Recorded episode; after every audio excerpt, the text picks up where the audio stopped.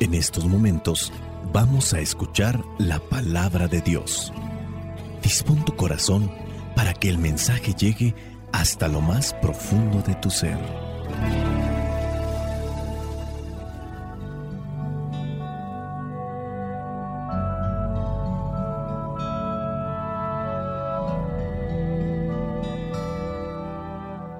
El Evangelio que la iglesia nos presenta para el día de hoy corresponde a Lucas capítulo 17 versículos del 1 al 6. Dice así, Jesús dijo a sus discípulos, no se puede evitar que haya incitaciones al pecado, pero hay del hombre que haga pecar a los demás. Mejor le sería que lo echaran al mar con una piedra de molino atada al cuello que hacer caer en pecado a uno de estos pequeñitos. Tengan cuidado. Si tu hermano peca, repréndelo, pero si cambia de actitud, perdónalo. Aunque peque contra ti siete veces en un día, si siete veces viene a decirte, no lo volveré a hacer, debes perdonarlo. Los apóstoles pidieron al Señor, danos más fe. El Señor les contestó, si ustedes tuvieran fe, aunque solo fuera del tamaño de una semilla de mostaza, podrían decirle a este árbol, arráncate de aquí y plántate en el mar, y les haría caso. Palabra de Dios. Te alabamos, Señor. Señor Jesucristo, nuestro divino Salvador. Gracias te damos por tu infinito amor. Te escuchamos en la palabra, te recibimos y adoramos en la Eucaristía, te servimos en los hermanos.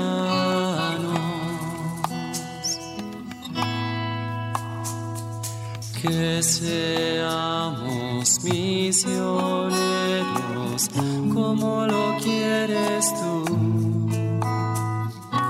enseñando a los hombres el fuego. El Evangelio que la iglesia nos presenta para el día de hoy tiene algunos puntos que podemos reflexionar de manera separada. Digo, podemos hacerlo así, no es que se tenga que hacer así, pero sí se puede. Podemos irnos al versículo último, que es el versículo 6. Si ustedes tuvieran fe, aunque solo fuera del tamaño de una semilla de mostaza, podrían decirle a este árbol, arráncate de aquí y plántate en el mar. Y les haría caso. Tomarlo de manera literal puede perjudicarnos. No es tan sencillo.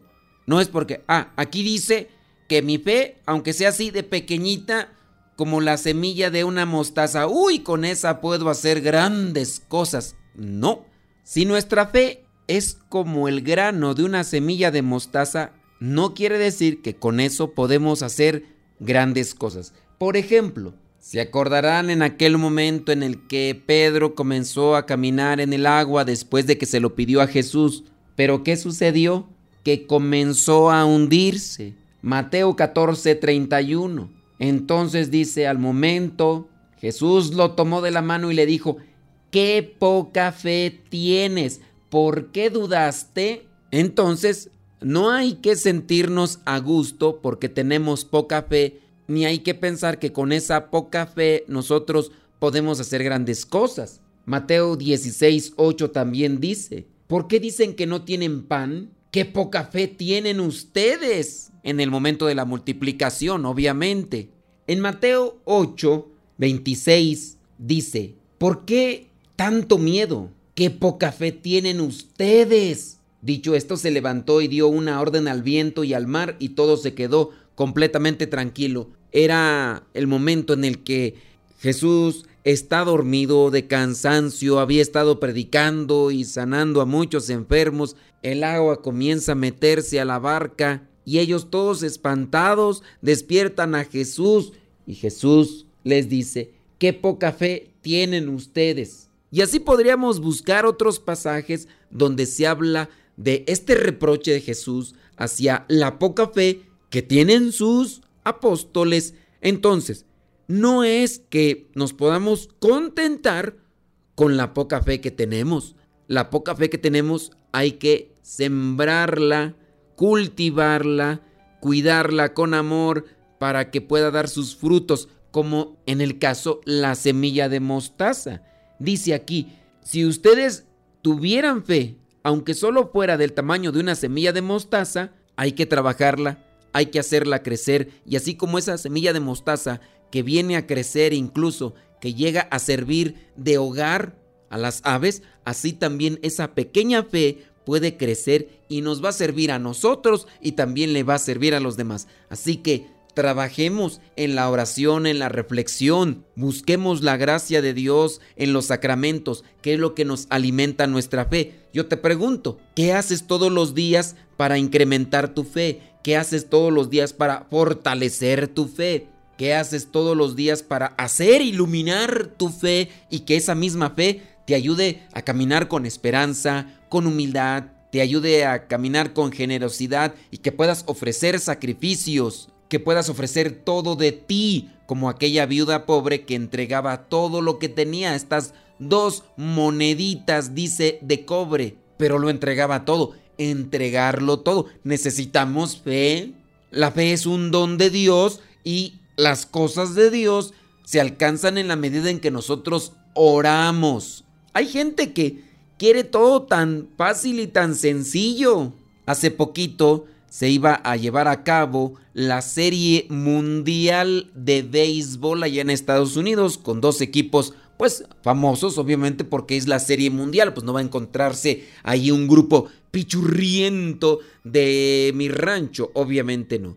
Y hay personas que cuando llegan este tipo de acontecimientos donde se va a disputar un campeonato de béisbol o a veces también de fútbol, hay personas que me sugieren que pida en la misa por ellos para que con las oraciones Dios les dé el triunfo. Y así aquellos que participan en cualquier deporte a lo mejor van para que les den la bendición y a lo mejor hasta les dan una bendición al traje, a la pelota, a los guantes si es béisbol o a los mismos tenis para que ellos puedan ganar, pero no va a ser así tan sencillo.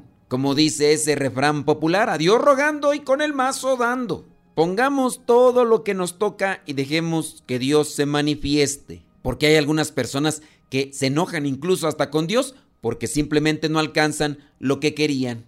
Nuestra fe es como una semilla de mostaza que la estamos cultivando, la estamos haciendo crecer, le estamos echando agüita y todo todos los días para que crezca y pueda servir para nosotros y para los demás. Ahí hay que trabajarlo. La fe también nos va a ayudar para poderle hacer frente a las tentaciones. Vayamos ahora al versículo 1 del Evangelio del día de hoy Lucas 17, 1 dice, no se puede evitar que haya incitaciones al pecado, lo que nosotros podemos bien llamar tentaciones. No se pueden evitar las tentaciones, las tentaciones de un color, las tentaciones de un tamaño, las tentaciones aquí pueden ser a la vista, pueden ser tentaciones en el pensamiento. Basta que analicemos, por ejemplo, los siete pecados capitales y de seguro vamos a encontrar tentaciones todos los días. Aquella persona que es fumadora ya no quiere fumar, pero a cada rato tiene una tentación de buscar nuevamente el cigarrillo. O la persona que es alcohólica ve por aquí, piensa por allá. O la persona que ha caído en las garras o en las redes de la lujuria y que se dedica a mirar páginas o videos o fotos que le llevan a la lujuria y puede ser chisme e incluso hasta los que agarran cosas, la cleptomanía. Recuerdo yo ciertas personas que me decían, pero mire, es que yo no quiero de veras agarrar cosas que no son de mi propiedad, pero ya cuando me doy cuenta, a veces entro a estas tiendas, a estos centros comerciales y cuando me doy cuenta ya traigo las cosas en mis manos, pero sin pagarlas. Es algo con lo que estoy luchando. Se me ha quedado como un vicio y a veces sin pensarlo estoy haciendo. Pues así muchas personas podemos tener de todo tipo de vicios. En la comida, en la bebida, los videojuegos, oye. ¿Cuántos chamaquitos e incluso personas grandes están allí ensimismadas metiéndose a las tabletas, a la computadora o al dispositivo móvil, celular o lo que sea, jugando estas cosas porque ya les hierve la sangre al querer pasar ese nivel o ganar cierto tipo de partida ante cierta persona con la que ya está jugando desde hace tiempo. Puede haber de todo tipo, cada quien tendría que analizar cuál es la tentación que más le acosa, que más le persigue. No se pueden evitar pues que haya tentaciones o invitaciones o incitaciones al pecado. De nosotros depende trabajar con ellas. En cuanto llegue, cerrarle la puerta, sacudirlas para que nosotros no enraice, para que no se quede ahí estancada a habitar. Nosotros, nosotros debemos de trabajar con la voluntad. Y ahí es donde debemos trabajar nosotros en la voluntad. ¿Y cómo vamos a trabajar en la voluntad? Con pequeños sacrificios. Eres de las personas que no pueden consumir sus alimentos con una bebida azucarada, llámese soda, refresco, como le llamen bebida gaseosa o cualquier tipo de bebida pero azucarada o incluso hasta alcohol que podría ser por ejemplo cerveza o vino u otra cosa. Bueno, pues ahí comienza el pequeño sacrificio. Voy a comer, voy a consumir mis alimentos el día de hoy sin esa bebida azucarada que todos los días me tomo. A lo mejor soy de las personas que me gusta mucho la comida con azúcar, llámese harinas u otras cosas, siempre estoy buscando ese alimento con azúcar, porque el azúcar también llega a crear adicción, aunque eso casi no se comenta, pero también lo crea. Bueno, pues por ahí también comienza la renuncia y lo que vendría a ser el rechazo para crecer en la voluntad. Hoy no voy a tomar esto, hoy no voy a comer esto, pequeño sacrificio, o también podría ser, por ejemplo, la flojera. En la mañana me puedo levantar más temprano de lo ordinario, pero no tengo ganas de levantarme. Dentro de aquel no tengo ganas, me voy a levantar y se lo voy a ofrecer a Dios como una forma de sacrificio para crecer, para fortalecerme en la voluntad y rechazar este tipo de tentaciones que me llevan al pecado. Porque fíjate que si uno no trabaja en esto de la voluntad, la tentación que se puede convertir en pecado nos puede llevar a pecados más grandes. Y ahí es donde brincamos al otro versículo, el número 2. Pero hay del hombre que haga pecar a los demás. Una cosa es pecar nosotros mismos, pero otra cosa es llevarnos a los demás entre las patas, como dicen allá en mi rancho, hacer pecar a los demás. Y hay de pecados a pecados, ya sea que invites a otros a que se vayan en el vicio del alcoholismo o del cigarro o de las imágenes sucias que contaminan y ensucian la mente y el corazón, hasta el hecho mismo de realizar aquellas sucias que perjudican el alma, porque realizamos con otras personas el pecado. ¿Qué será de aquellas personas que producen material para ensuciar la mente el corazón y el alma de las demás personas, productores de videos sucios, pues esas personas estarán haciendo mucho material con el cual están ensuciando la mente de miles y millones de personas.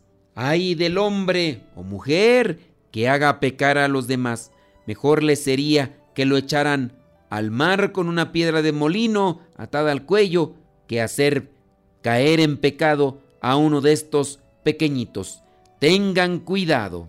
Si tu hermano peca, repréndelo, pero si cambia de actitud, perdónalo.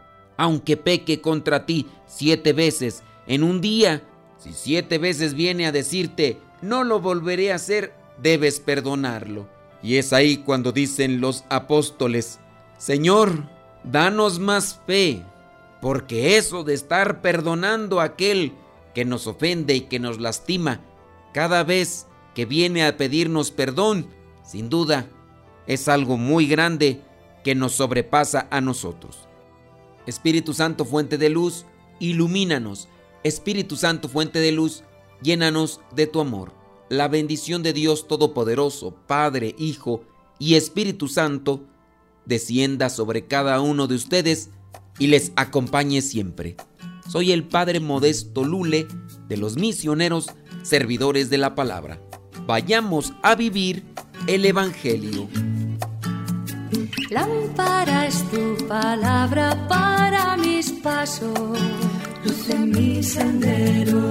Lámpara es tu palabra para mis pasos, luz en mi sendero. Luz, tu palabra es la luz. Luz, tu palabra es la luz.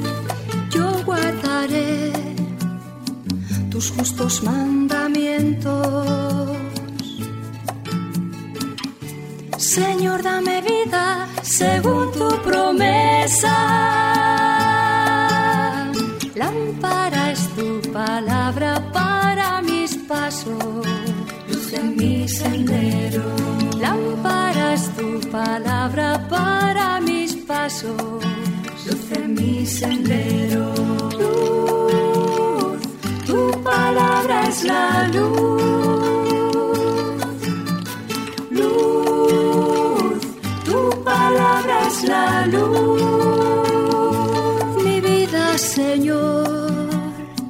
Está siempre en peligro. Señor, sal al camino e invítanos de nuevo a trabajar en tu viña. Señor, sal al camino e invítanos de nuevo a trabajar en tu viña. No importa a qué hora, no importa a qué precio, nuestra paga eres tú y tu reino, y tu reino. Los primeros serán últimos, los últimos serán primeros.